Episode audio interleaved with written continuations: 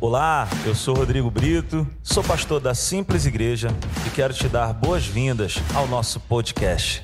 Que o Senhor te abençoe muitíssimo ao ouvir essa palavra.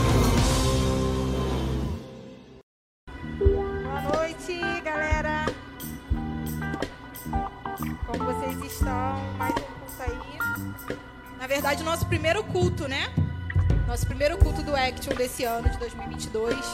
A gente tem muito o que pensar, o que esperar de 2022. Estamos aí com muito, muitos planos. Vocês sabem o retiro, né? Nosso primeiro retiro também. E a gente está com muita expectativa do que vai acontecer naquele lugar. Assim também como hoje Deus liberou algo novo para a gente já na ministração do louvor, na ministração da, da oferta. Eu creio que Deus tem algo novo também nessa palavra de hoje. Vocês creem? Amém, então. Deus conta com a nossa expectativa. Eu tenho falado isso é, muito com os jovens que estão mais, mais perto, em oração com a gente. Que Deus quer a nossa expectativa, seja aqui, seja no retiro. O que vai fazer a diferença não vai ser só um lugar, mas o que o nosso coração está querendo nesse lugar. O que Deus, Deus tem muito para fazer na, na, nossa vida, mas e o que a gente está querendo? A gente também está com a motivação certa? Então vamos lá, gente. Vou estar tá orando aqui por essa palavra para que Deus ministre nos nossos corações. Eu também estou aqui ouvindo e recebendo dessa palavra. Tô, já estou um tempinho pensando sobre isso, é, e me alimentando dessa palavra. E eu espero que essa palavra também ministre no coração de cada um aqui. Amém? Senhor, meu Deus e meu Pai, eu já te agradeço, Senhor, de tudo que o Senhor está fazendo nesse culto, Senhor. Muito obrigada. Muito obrigada por cada vida, Senhor, que o Senhor colocou hoje aqui, porque o Senhor quer falar com cada um de forma especial. Eu creio, Pai. Eu creio que cada um aqui não veio por si próprio, mas foi o próprio Espírito Santo que trouxe cada um que falou: vai lá, eu tenho algo para falar contigo. Então, Senhor, que hoje o teu Espírito Santo, não eu, não a Alessandra, mas que o teu Espírito Santo, Pai, ministre essa palavra. Ministre, Senhor, o que somente o Senhor sabe falar com cada um aqui. Algo novo, algo especial, Pai. Em nome de Jesus. E que toda indiferença, toda descontração, tudo, Senhor, que vem atrapalhar, caia por terra agora em nome de Jesus, Pai que somente o teu Espírito Santo flua nesse lugar, falando, trazendo conselho, trazendo conserto para a glória e o louvor do teu nome, Pai. Amém. Amém, gente. Vamos abrir a nossa Bíblia aí em João 14, 21. Hoje a nossa palavra é bem ilustrativa: obedecer e desobedecer. Cada um tem um caminho e um sinal. Se a gente anda em obediência, a gente também anda em amor. E a, e a desobediência? Vamos ver hoje. Vamos ler juntos, ó. Quem tem os meus mandamentos e lhe obedece, esse é o que me ama. Aquele que me ama será amado por meu Pai, e eu também o amarei e me revelarei a ele. Vamos ler também João 14, agora 24 por favor, Fabinho. Aquele que não me ama não obedece às minhas palavras. Estas palavras que vocês estão ouvindo não são minhas, são de meu Pai que me enviou. Essa palavra, ela é bem forte. E se a gente não se dá conta, a gente pode acabar esquecendo alguns detalhes importantes em João 14, 21. A gente percebe por essa palavra que amor e obediência andam juntos. Se você ama a Deus, você obedece. É basicamente isso que Jesus estava falando. Quem me ama, retém as palavras e me obedece. E aquele que não ama, ele não obedece.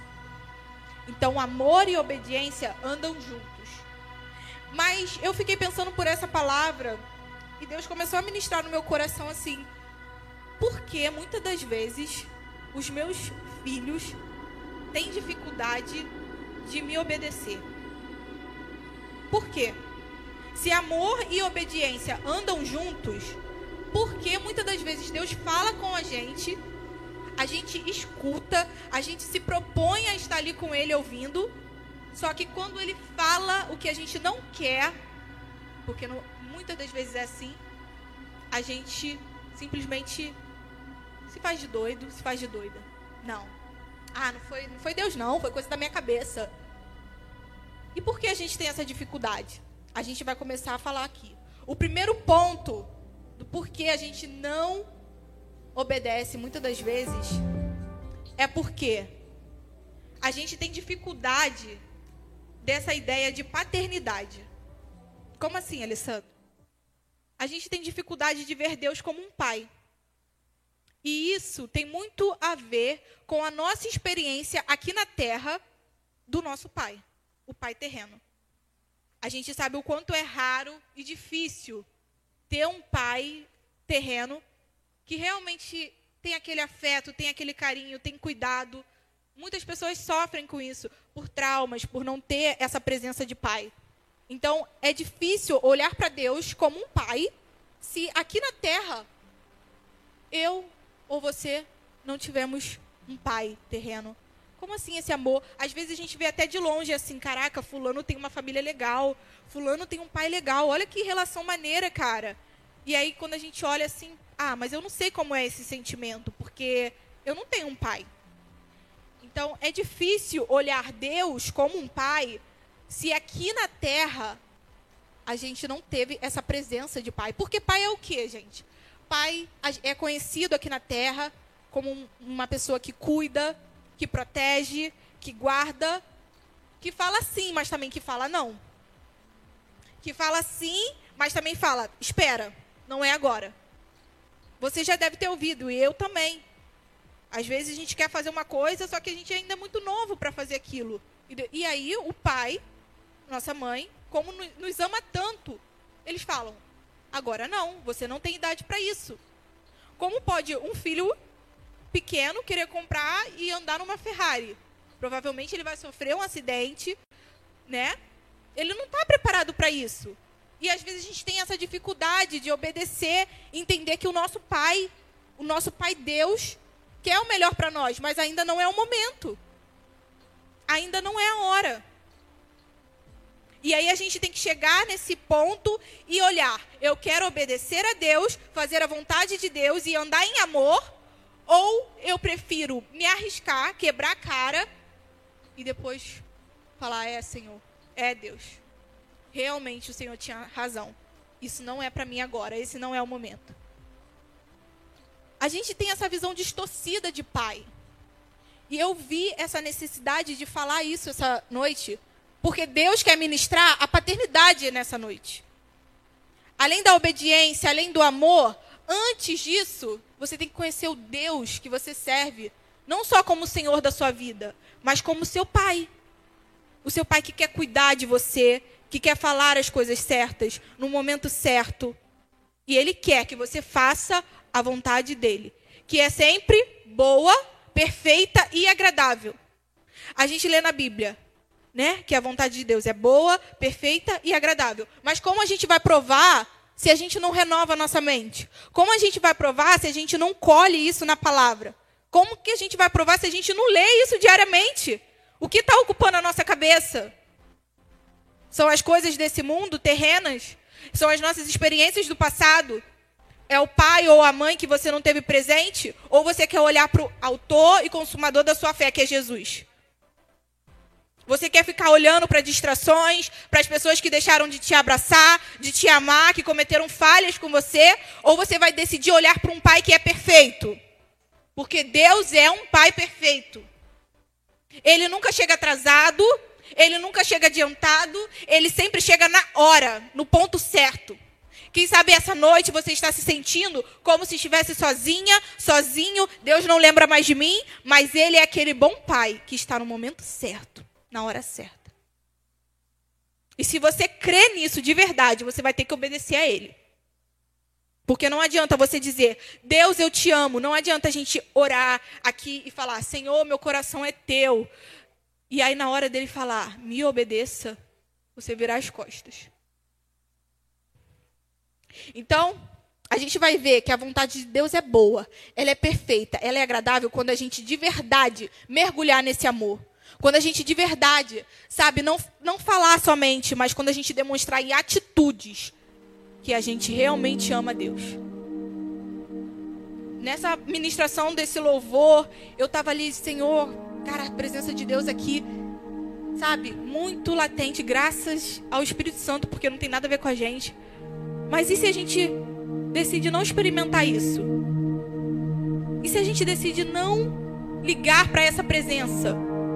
Tanto nesse culto como no nosso dia a dia. E se o Espírito Santo fala com a gente e a gente decide simplesmente. Ai, agora não. Agora eu não tô afim. Agora deixa pra lá.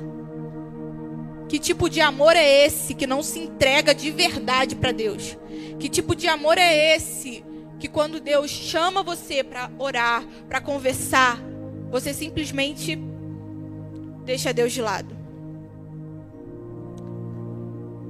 Uma outra dificuldade da gente ver Deus como Pai é a incredulidade. Essa incredulidade parece uma coisa muito inofensiva. A gente vai para o culto e não percebe como Deus quer falar com a gente. A gente ora, a gente lê, mas não. Ah, não acredito muito bem que foi bem assim. Ah, mas será que está bem assim mesmo? Será que o que está na Bíblia é isso mesmo? Ah, eu acho que não. Esse tipo de incredulidade é a pior, porque ela te impede de conhecer Deus realmente como Ele é. Um Deus que abraça, que ama, que acolhe.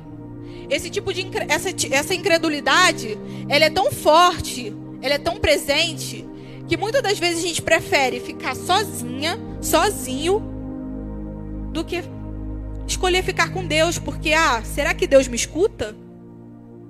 Esse, essa incredulidade é a incredulidade que nos impede de obedecer a Deus, de realmente acreditar quando Ele está dizendo quando ele está falando, porque Deus fala de diversas formas. Deus fala aqui nesse culto, para alguém ele pode estar falando agora. Deus fala em músicas, Deus fala em louvores, Deus fala em oração. Deus usa várias formas de falar com a gente, porque ele nos ama. E aí quando vem essa resposta que muitas das vezes a gente está precisando, ah, eu não vou acreditar não, né? Porque foi muita coincidência. Esse, essa incredulidade é que nos atrapalha de realmente ir mais fundo, mais fundo. Quando você vem aqui num culto e você prefere ficar longe, distante. Outro ponto também, uma grande dificuldade e que nos atrapalha de obedecer é ver Deus como um amigo. Eu falei primeiro pai e agora a gente vai falar Deus como um amigo. Como assim Deus como um amigo? Deus, ele é pai, ele é poderoso, ele é Senhor, mas ele também é amigo. Ele também quer se relacionar com a gente todos os dias. Ele quer que a gente pergunte a ele e ele vai nos trazer uma resposta. Isso é uma troca, isso é uma interação. Você faz isso com um amigo. Não é somente você tá ali falando, falando, falando, falando, ai, Deus não me escuta. E aí, você parou um pouco para esperar e falar, peraí, eu vou ouvir. Amigo não é só um falando e o outro. Não, não, não, não. Ai, meu Deus, minha cabeça tá. Ai, eu tô muito preocupada. Peraí, você tem que ouvir ele. Tem que parar uma, um pouquinho do seu tempinho e ouvir. Não é só você falar desesperado. Ai, meu Deus, meu Deus, meu Deus. Tem que ouvir, porque ele fala. Ele fala. Mas esse amigo, ele se mostra de várias formas, como eu falei com vocês. E a gente tem um exemplo maior, não, não tem nenhum outro exemplo maior de amigo, de relação de pai e filho e de amigo, Jesus nessa terra. Ele mostrou como ele realmente era um bom filho, mas ele também era amigo de Deus. Por quê? Porque além de amar, ele também obedecia. Como eu falei, essas coisas não andam longe, elas andam juntas. Ele amava a Deus e ele fazia a vontade do Pai. Ele amava Deus, mas na hora que o pai falava, faz, ele fazia. Isso é a relação que Deus quer para nós. Amém? Deus não quer uma relação distante, vazia, incrédula, mas Ele quer uma relação em que os dois andam juntos em amor e obediência. Então Jesus, ele mostrou que ele era filho, mas também era amigo. Deus falava, faz, e ele fazia. A maior prova disso foi a crucificação. E Jesus passou antes da crucificação por um momento muito de angústia, porque ele sabia que ele teria que passar algo muito difícil, impossível para qualquer outra pessoa. Somente Jesus poderia fazer aquilo. E naquele momento de tristeza, de angústia, de... ele lembrou que era melhor fazer a vontade do Pai do que fazer a vontade das pessoas que estavam em volta dele. Porque muitas pessoas, a gente vê Jesus na Bíblia, tipo, caraca, a multidão ia atrás dele. E mas quando ele morreu? E quando ele decidiu fazer a vontade do Pai, quem estava lá com ele? Poucas pessoas. Porque é assim com a gente também. Você decide seguir a Deus, arrisca. Você decide mergulhar fundo. Você decide, agora eu vou, agora eu vou. Não vou ficar no raso, não vou ficar no meio do caminho. E aí as pessoas se afastam, então falam: ah, fulano tá chato. Ih, crente chato agora, só fala de Deus, fala de Deus, fala de Deus. Mas o que Deus ministrou na minha vida por essa palavra é que é melhor a gente fazer a vontade de Deus. É melhor a gente buscar agradar a Deus do que ficar com medo da rejeição e aí ficar no meio do caminho. É melhor você ter uma vida profunda com Deus, de busca, de entrega, de eu quero mais, eu quero mais, Deus, eu quero mais. Que eu diminua cada vez mais e que o Senhor cresça. É melhor você falar isso todos os dias do que você ser influenciado por pessoas que não entendem esse amor, que infelizmente ainda não chegaram nesse amor. E você vai ser ali um canal para falar: Deus é bom. Ah, não, mas eu não acredito nesse Deus. Não, Deus é bom. Deus é bom, Deus é bom, Deus é bom. Isso vai entrar e você vai servir como um canal e daqui a pouco essa pessoa também vai estar caminhando com você, porque você vai ser a luz. Jesus, ele preferiu o amor de Deus do que o amor de pessoas que não sabiam do propósito dele. Muitas pessoas não entendiam. Pedro falou: Não, não, que isso, Jesus? Não, que? Tu vai morrer? Não, não, não. E ele repreendeu Pedro, porque ele sabia do propósito dele. Ele sabia que ele precisava fazer a vontade do Pai. Hoje em dia, a gente é muito influenciado por amigos que não sabem nem o que estão fazendo. Às vezes escolhendo uma coisa que nem sabem. E aí, por medo da rejeição, a gente vai lá e segue. A gente precisa ter um coração como o de Jesus. Que não é porque todo mundo está fazendo, eu vou fazer também. Eu vou decidir escolher Jesus. Eu vou decidir agradar a Deus. Eu vou decidir agradar o Pai. Porque Ele sim sabe o que é melhor para mim e para você. Naquela hora ali, muitas pessoas não entendiam. O cara vai morrer para um monte de gente que não está nem aí para ele. Mas e no terceiro dia? E no terceiro dia? E quando ele veio e ressuscitou por todos nós? Quem iria imaginar? Quem iria imaginar? É melhor fazer a vontade de Deus do que se prender à nossa própria vontade. Deus, como conselheiro, ele fala sim, ele fala não e ele fala espera. Você vai ter que decidir. Esperar o momento dele. Ai, mas está demorando muito. Aguarda, espera. Espera. É melhor esperar. É melhor esperar do que quebrar a cara no final. É melhor esperar, porque quando a gente espera, às vezes até parece que a gente está perdendo alguma coisa mas na verdade é ganho.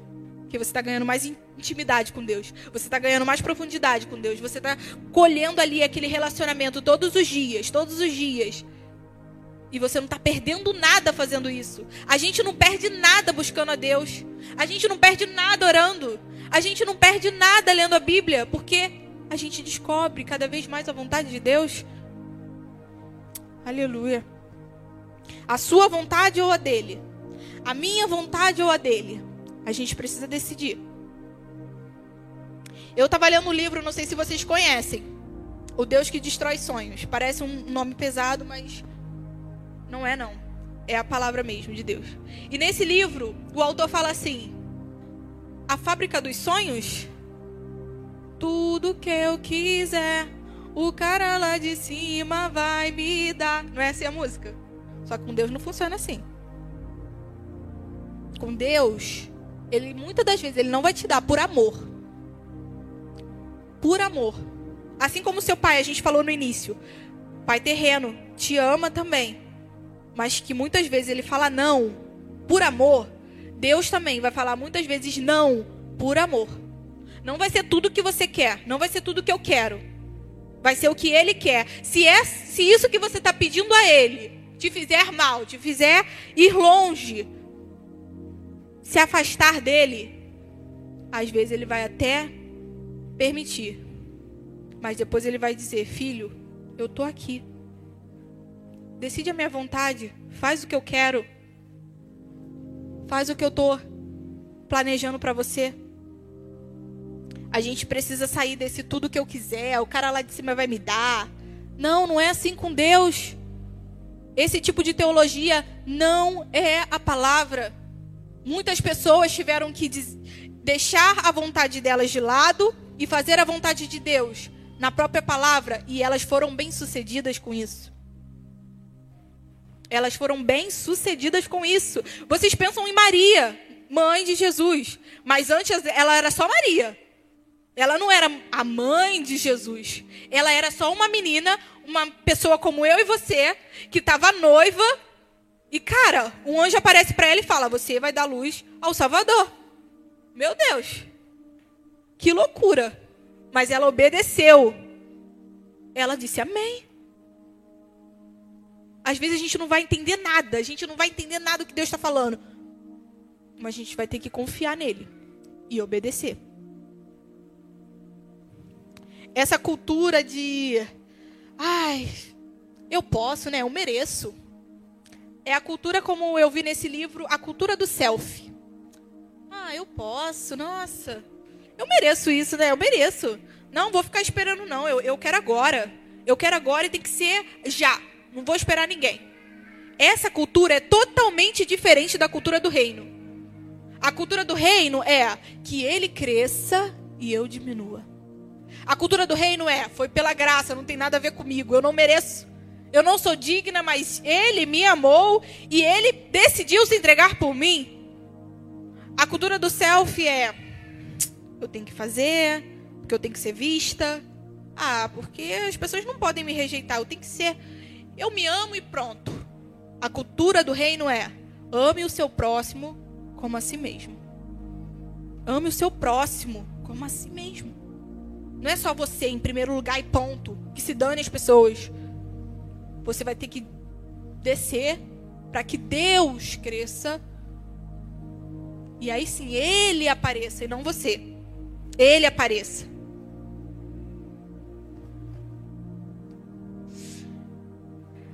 Um outro ponto também que faz com que a gente tenha dificuldade de obedecer a Deus é porque a gente vê a obediência muito ligada à obrigação. Ah, vamos dar um exemplo. Ah, eu tenho que ir hoje no culto, né? Queria não, cara. Ah, mas tem que ir, né? Tem que ir. Esse tipo de obediência não vai te levar a lugar nenhum.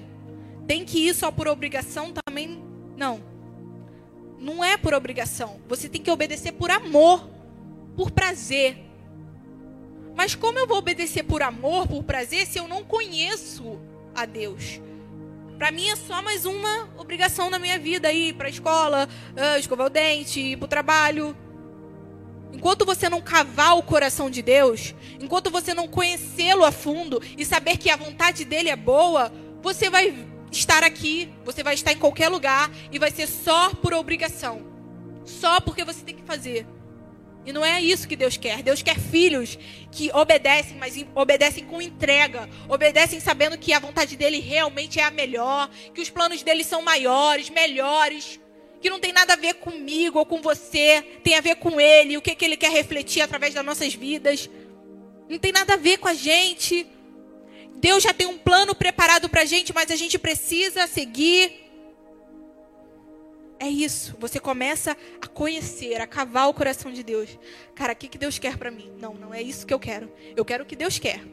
É isso que eu quero. Eu quero agradar a Deus. Eu quero fazer a vontade dele. Eu quero fazer a vontade dele. É esse tipo de amor. Vamos ler em João 15, 15. Por favor, Fabinho. João 15, 15. Já não os chamamos servos, porque o servo não sabe o que o seu senhor faz. Em vez disso, eu os tenho chamado amigos, porque tudo que eu ouvi de meu pai eu tornei conhecido a vocês. Olha que palavra, é tudo isso que a gente está falando. Deus, Jesus, ele estava ali falando: não quero só servo, ah, não sabe nem o que faz, mas está ali.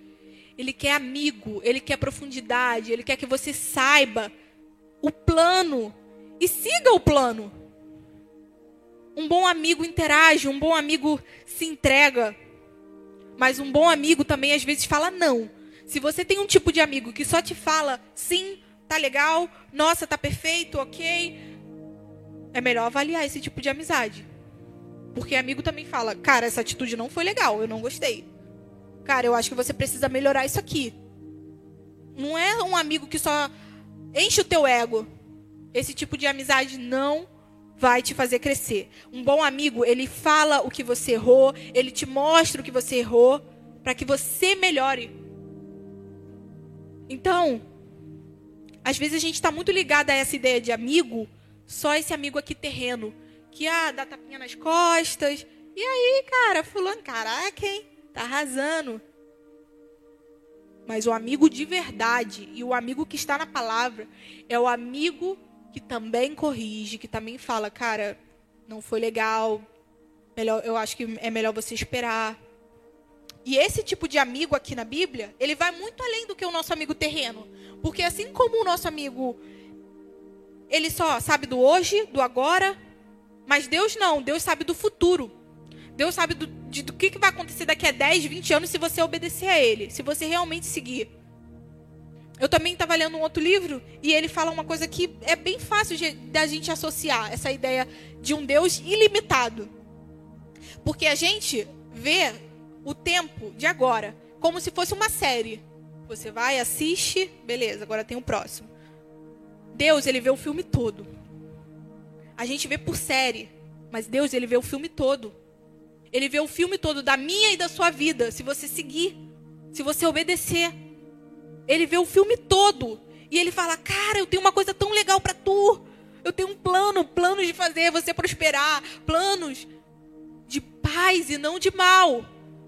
Mas segue, obedece. Faz a minha vontade." É isso que ele tem pra gente. Quando a gente tenta entender Deus, no nosso tempo, dá tudo errado e a gente acaba não seguindo. Por quê? Porque a gente quer agora. Tem que ser agora, tem que ser agora. Mas Deus, Deus é um Deus de tempo, de espera. Amizade aos poucos, confiando, se entregando. Não é na hora que a gente quer, é na hora que Ele quer. E sempre a hora dele é a melhor. Orar, louvar. Se for só por obrigação, a gente não vai mudar em nada. Nada. Obedeça, conhecendo o coração de Deus, cavando o coração de Deus, pedindo, Senhor, se não for para mim, se não for para, se não for para te engrandecer, tira de mim. Se for para me atrapalhar, se for atrapalhar todos os teus planos e os teus sonhos para mim, tira do meu caminho, eu quero fazer a tua vontade. É assim que tem que ser a nossa oração. Senhor, se for para me atrapalhar no meu caminho, e de tudo que o Senhor tem para mim planejado, eu não quero. Eu quero a tua vontade. Eu quero a tua vontade. Obedecer de verdade a Deus é obedecer mesmo sem a gente entender nada. Deus está falando para a gente ir por um caminho que a gente fala: caraca, esse caminho aí é muito difícil. É muito difícil. Mas se Ele te falou, obedeça. Mesmo sem entender, porque a fé é isso é você nem entender, mas vou assim mesmo, porque Deus me falou. Ah, mas e os problemas e as dificuldades? Eu vou. Porque Deus, quando Ele está na direção de um plano, quando Ele está na direção de um propósito, mesmo que seja difícil, Ele vai te renovando no meio do caminho. Ele vai te dando força no meio do caminho. Vai, vai, que é aí minha vontade, minha vontade é essa. Continua. Não para. Não para, eu tô com você, filho. Vambora. É mais um dia, vambora. Ai, eu tô cansado. Isso aqui para mim é difícil. Vambora, eu tô contigo. Eu tô contigo, como ele falou para Josué, seja forte e corajoso. Eu tô com você. Imagina só se não fosse Josué. Se Josué não quisesse seguir aquilo que Deus falou com ele. Mas por ele ouvir a voz de Deus e ele dar o primeiro passo, Deus foi dando força para ele no meio do caminho. No meio do caminho, as muralhas caíram, eles foram conquistando a terra prometida, porque é assim que Deus faz. Quando Ele está na direção, pode ter muralha, pode ter dificuldade, pode ter muro, pode ter o que for. Ele vai tirando do meio do caminho e vai te dando força. Ele vai tirando do meio do caminho. E aí, o nosso último tópico é: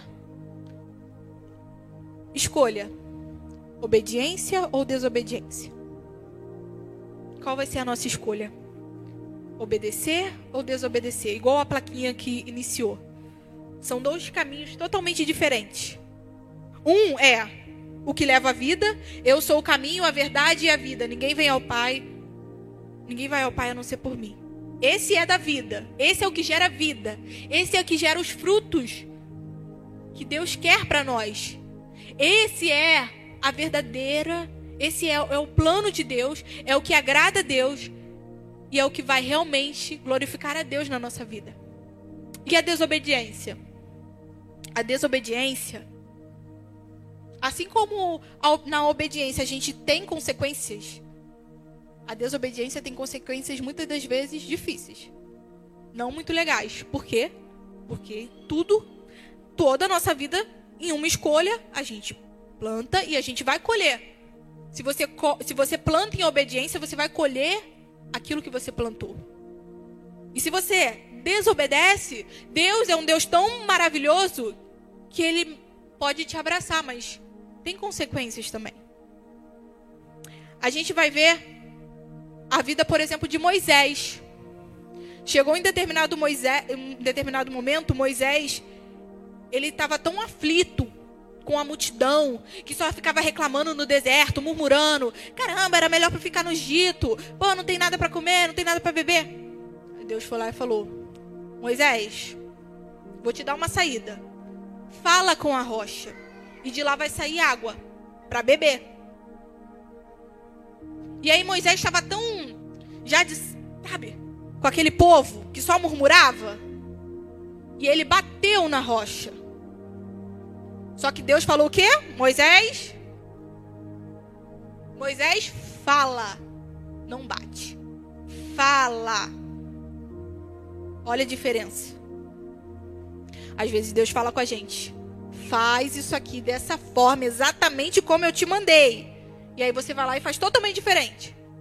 Vai ter consequência por isso. E Moisés não entrou na terra prometida. Ele bateu, ele não falou. O que a gente fica é que parece que, nossa, a desobediência tem um preço alto. E realmente, não vamos, não vamos aqui nos enganar. A desobediência tem um preço, tem uma consequência. Mas se hoje você entrou com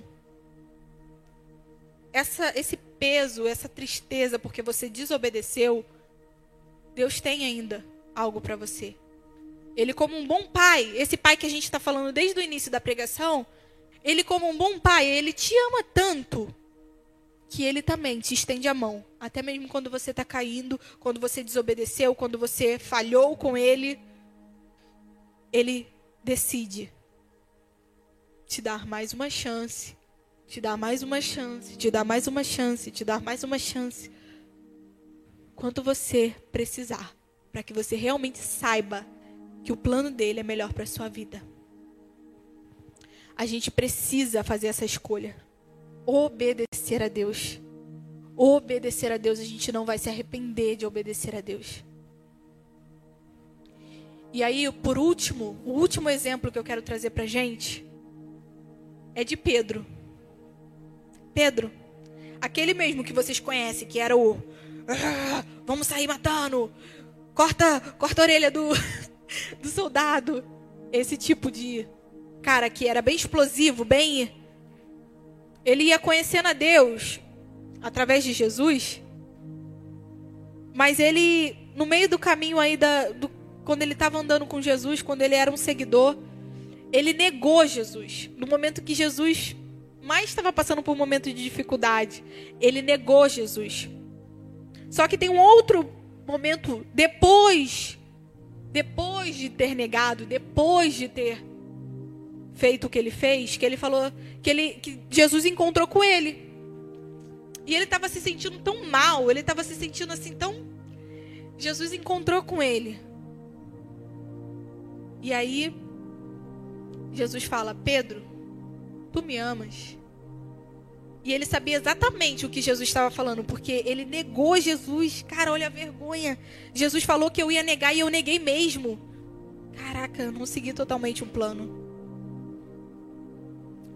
A minha decisão, a melhor decisão que eu poderia fazer era não negar.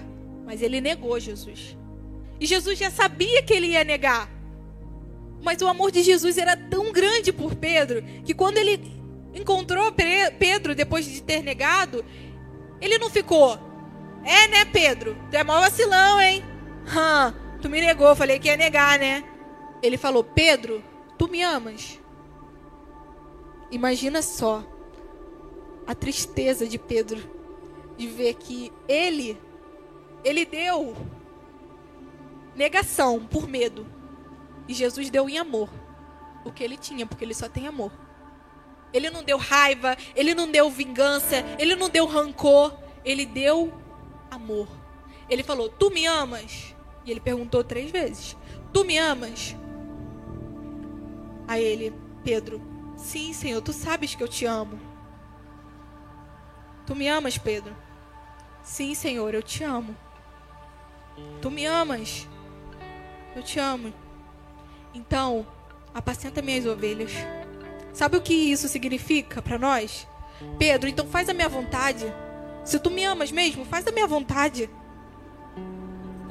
Vamos levantar, por favor.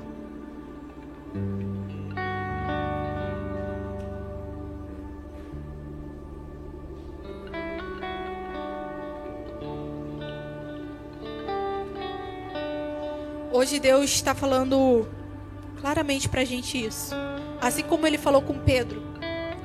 Quando Pedro vacilou e vacilou feio, ele está falando: Tu me ama mesmo? Como um bom filho, como uma boa filha, tu realmente me quer? Tu realmente quer me conhecer? Tu realmente quer ir mais fundo? Tu realmente quer profundidade comigo? Tu realmente quer deixar tudo o passado que você sofreu e viver uma nova vida comigo? Realmente tu quer isso? Se pergunte isso nessa noite. Você realmente quer? Então faz a vontade de Deus. Ela é sempre boa, ela é sempre perfeita, ela é sempre agradável. Você pode estar falando, Alessandra, mas eu estou fazendo a vontade de Deus e cara, só está vindo coisa ruim para mim. É assim mesmo. Tem momento de prova também. Mas Deus está contigo nessa prova. Deus está contigo nesse vale. Ainda que você ande por um vale de sombras e morte, de trevas, não teme, porque Ele está contigo. Ele está contigo. Ele é um bom pastor.